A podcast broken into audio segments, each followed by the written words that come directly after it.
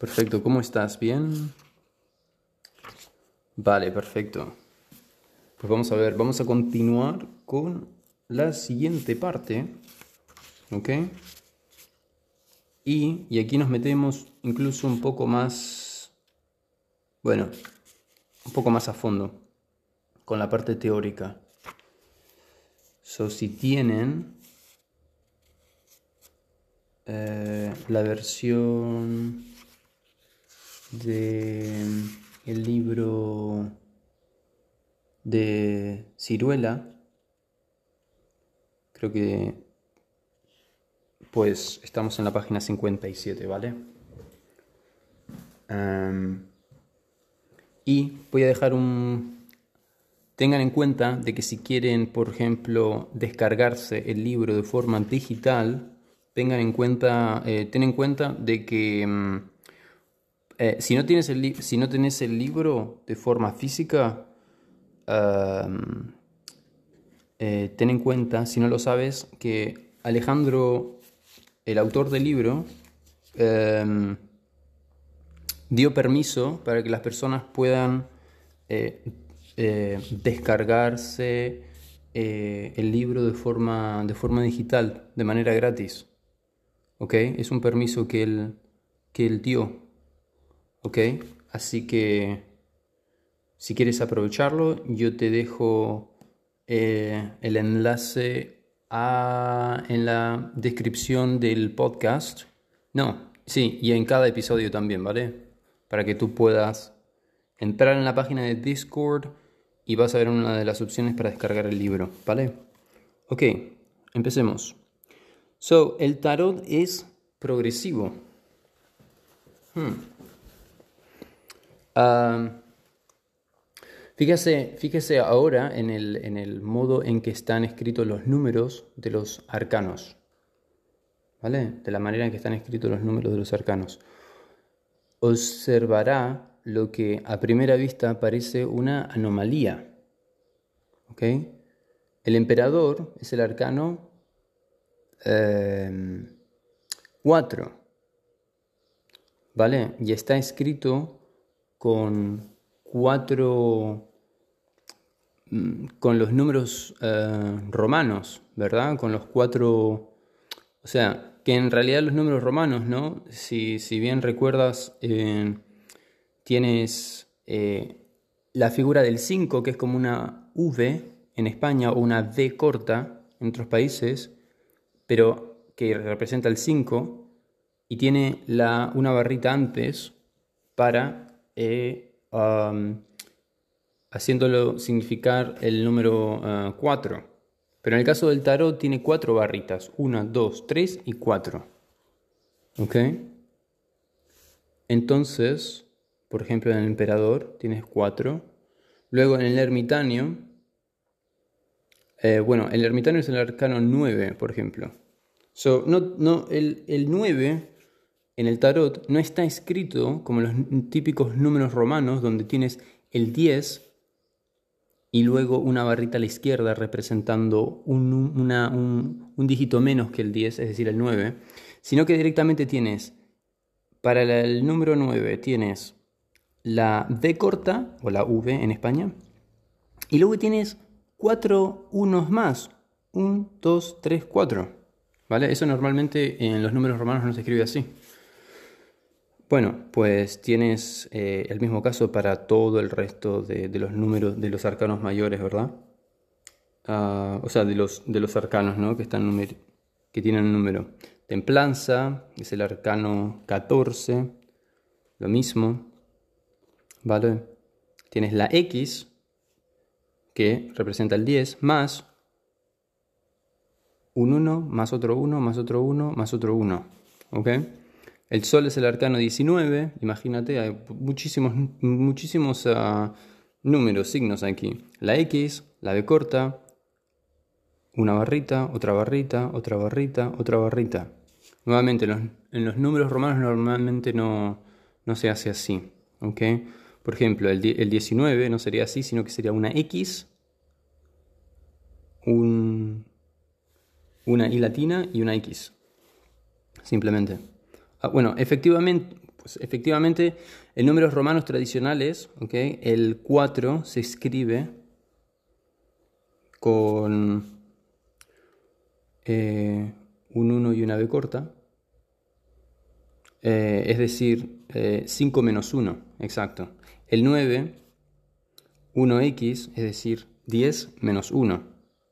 El 14, x y d, es decir, 15 menos 1. En el 19, x, 1x, es decir, 20 menos 1. ¿Vale? Eh, lo más importante es que se den, la idea, que esto es un poco complicado de seguir, en mi opinión.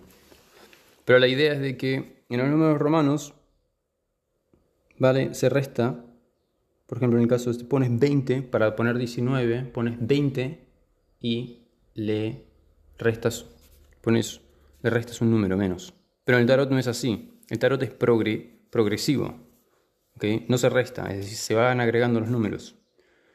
Ok, so, ah, en los correspondientes arcanos del tarot, 4, ¿vale? Vas a ver cuatro palitos, 1 más 1 más 1 más 1 más 1. El 9, B eh, o V, es decir, 5 más 1 más 1 más 1 más 1. En el caso de, de 14 son 10 más 1 más 1 más 1 más 1. En el caso de 19 serían 10 con la X luego 5 con la B corta y luego 1 más 1 más 1 más 1 con los palitos hacia arriba. Uh, so, entonces, básicamente la notación se organiza, se organiza pues de, de manera eh, únicamente progresiva. ¿okay? El tarot se niega a considerar el 4 como un 5 menos 1. ¿okay? el 14 como un 15 menos 1, ¿ok? Eh, el 9 como un 10 menos 1 y el 19 como un 20 menos 1. Este detalle es una clave. Para la comprensión del tarot. Nos indica aquí que tiende a sumar más que a restar. Dicho de otro modo, describe un proceso de avance y de crecimiento grado a grado. Ok, vuelvo a repetir eso una vez más. Describe un proceso de avance y de crecimiento grado a grado. Grado a grado. Sigamos.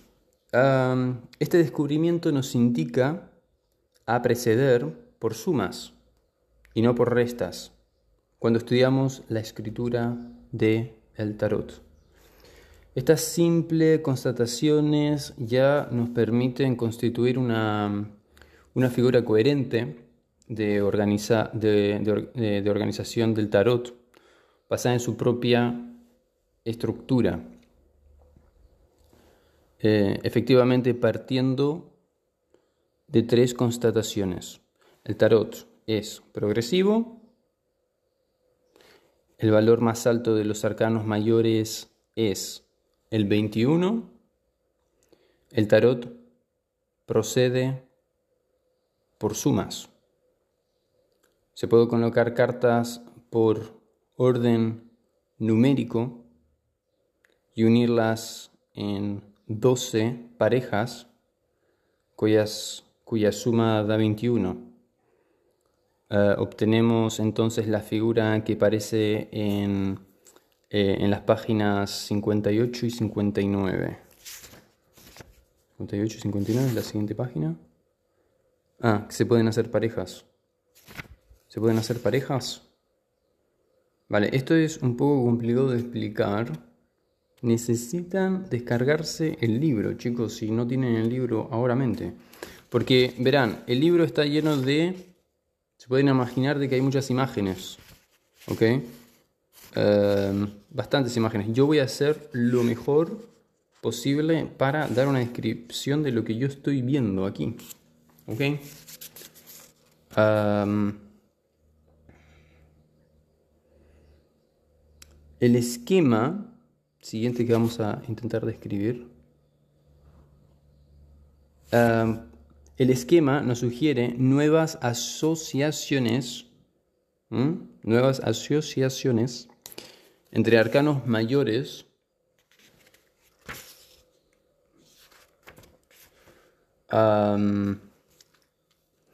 si 21, por ejemplo, ¿vale? Si 21 representa la realización y el valor más alto del tarot, cada una de las sumas sugeridas aquí podría ser una posibilidad, un camino hacia esa realización. A ver, por ejemplo, el loco, aquí tenemos el loco y el 21. Sabemos que el loco es el número... Eh, el loco, sabemos que es el número que no tiene número. No tiene número. ¿Vale? Podríamos decir que es un celo, que no tiene número. So, veamos, por ejemplo, el loco y el 21. Dice aquí en el libro que podría llegar a significar, por ejemplo, la energía fundamental la de loco, se encarna en la realización total. Vale. Vamos a ver la siguiente. Por ejemplo, la siguiente combinación que podemos sumar, las siguientes dos cartas que podemos sumar que vuelvan a equivaler 21, podríamos sumar la carta número 20 con el 1, que en este caso es el mago y el juicio. Si ponemos esas dos cartas, nos da la totalidad de eh, la carta 21, que es el mundo, que en teoría es la totalidad del tarot. A ver, un joven o una mente joven por el camino de la iniciación recibe la llamada irresistible de la nueva conciencia. ¿Ok? 2 y 19. Vuelven a sumar 21. Una mujer, una monja, se apoya en la luz del Padre universal para comprender un texto sagrado, que sería el caso de la papisa con el sol. El 3 y el 18, la emperatriz y la luna. Otra mujer, creativa, sensual y encarnada, se sumerge en el misterio intuitivo de lo femenino, etcétera, etcétera, etcétera y etcétera. Podemos hacer lo mismo con el resto de las cartas y encontrar una interpretación que nos lleve hacia la totalidad. Así como hemos encontrado una con el loco y el 21, podemos hacerlo con el mismo buscando parejas. Hay, habría 11 parejas, si, mal, si no me equivoco. 1, 2, 3, 4, 5, 6, 7, 8, 9, 10. Hay 11 parejas en total, incluyendo la del mundo. ¿Ok? Igual, de todas maneras, no se trata aquí de detallar Ah, todos esos encuentros entre dos cartas ah, serán estudiados más adelante, en la cuarta parte del libro, dedicada a la lectura de las cartas 2 a 2. Pero este primer esquema de organización de los arcanos mayores, en su simplicidad, nos permite comprender que el tarot se organiza como un todo orgánico y armonioso basándonos en elementos de su estructura, podemos constituir esquemas que nos ayuden a comprenderlo mejor. Ok, nuevamente vuelvo a leer la última oración. Basándonos en elementos de su estructura, podemos constituir esquemas que nos ayuden a comprenderlo mejor. Si se acepta la metáfora del tarot como un ser estructurado, un cuerpo-espíritu dotado de una dinámica propia, se podría decir que nos invita constantemente a bailar con él.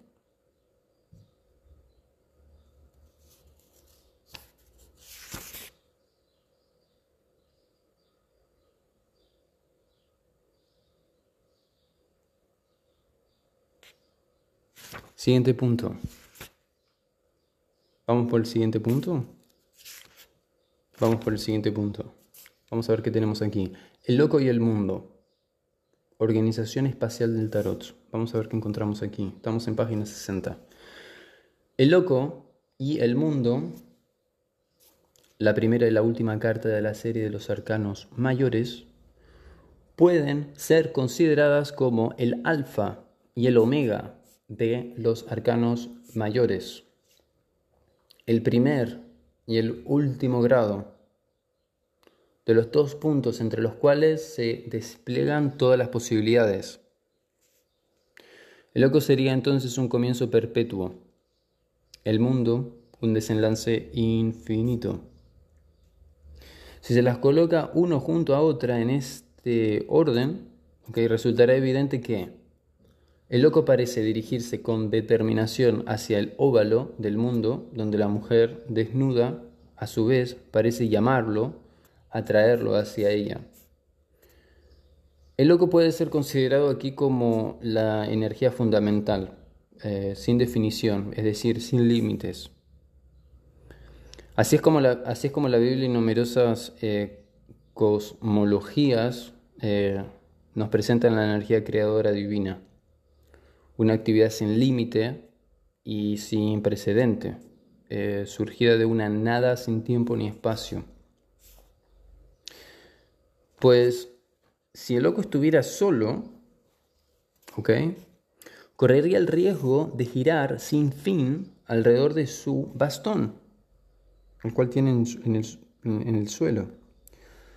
Ah, la energía creadora puede agotarse sin objetivo si no se le materializa en una realización, un mundo, una criatura. Desde esta perspectiva se puede ver el mundo enmarcado por eh, cuatro elementos como cuatro puntos cardinales con la mujer, eh, alma materia en el centro inseminada por la energía del loco. ¿Interesante? Vale. Ah, voy a continuar. También sería muy interesante tener las cartas. ¿Están familiarizados con las cartas? Yo sé que sí, yo sé que están muy familiarizados con las cartas y no tienen ningún problema en absoluto. Bueno, vamos a continuar. Pero el orden de las cartas es esencial, ¿ok? El orden, el orden. Efectivamente, si se colocan las cartas en el orden 21, el loco, es decir, al revés de lo que habíamos hecho antes, la situación es completamente distinta. El mundo ya no se eh, realiza, es decir, el mundo ya no es la realización de nada, sino un encierro que mira desesperadamente al vacío del pasado, un inicio difícil cuya única salida posible es la liberación. Es lo que parece hacer el loco, que huye de este enclustramiento. Se puede imaginar que el alma azul que lo empuja, ese perrito que tiene detrás de la que parece que lo estuviese mordiendo al loco de color azul. Claro, que lo empuja, es como una puesta en acción del óvalo azul del mundo. Ah, se puede imaginar que el animal azul que lo empuja es como una puesta de acción del óvalo azul del mundo. Ok. Ah. Vale. Pero en su afán de huida, el loco no va a ninguna parte en particular. Al igual que el, espacio en el cual sumergía su mirada, eh, la mujer del mundo estaba vacío. El camino del loco se abre aquí hacia la nada. Veamos una vez más. Ah, Pero en su afán de huida, nuevamente, ¿okay? el loco no va a ninguna parte en particular. Al igual que el espacio en el cual sumergía su mirada, la mujer del mundo estaba vacío. Es decir, que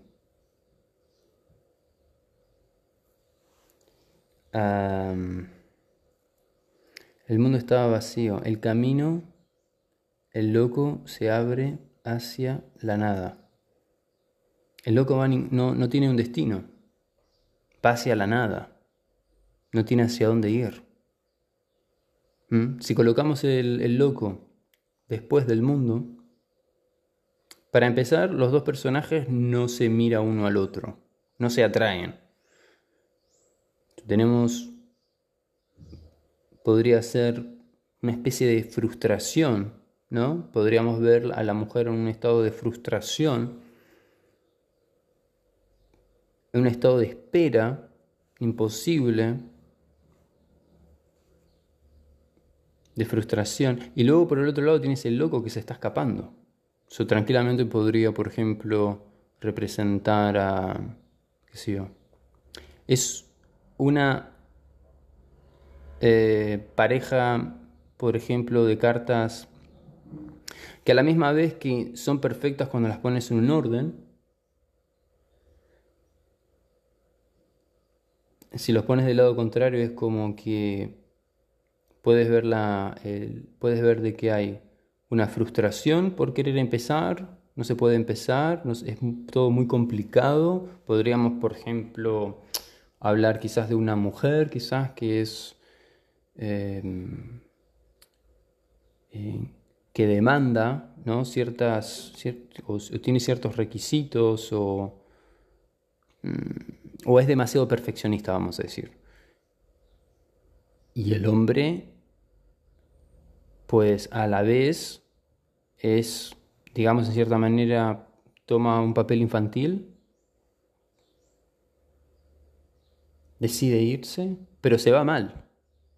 Se va mal, porque se va como el loco, ¿no? Hasta se puede, se puede ir de la casa sin nada encima. Bueno, en fin, vamos a continuar leyendo aquí. Estas, estas observaciones nos permiten ver que el tarot, aparte de su estructura progresiva, posee una orientación propia en el espacio que será determinante tanto para la construcción eh, del mandala como para las lecturas futuras. La decisión que, eh, que tomaron sus creadores de añadir rótulos en francés en caracteres latinos debe darnos otro indicio más. El tarot se lee en el sentido de la escritura, de izquierda a derecha. Se puede deducir, pues, que su línea de tiempo seguirá el mismo esquema. En el extremo izquierdo, lo que ya ha sido vivido o hecho, en el centro lo que se está haciendo o haciendo y en el extremo derecho lo que se podrá hacer o no hacer, vivir o no vivir. Estas observaciones consisten en realidad en volver a colocar eh, el tarot en su contexto cultural, que es el de la Europa meridional de la Edad Media. Vale, espero que bastante interesante. Yo, sinceramente, por ser la introducción a lo que estamos viendo, creo que hay bastante contenido como para digerir aquí. pero sí, es básicamente, son, cuando estamos interpretando las cartas, es como que, es como que nos, nos sugiere. Que en lo posible o sea, nos sugiere que podamos interpretar las cartas de izquierda a derecha. O sea, es lo que normalmente es como se lee, ¿no? De izquierda a derecha.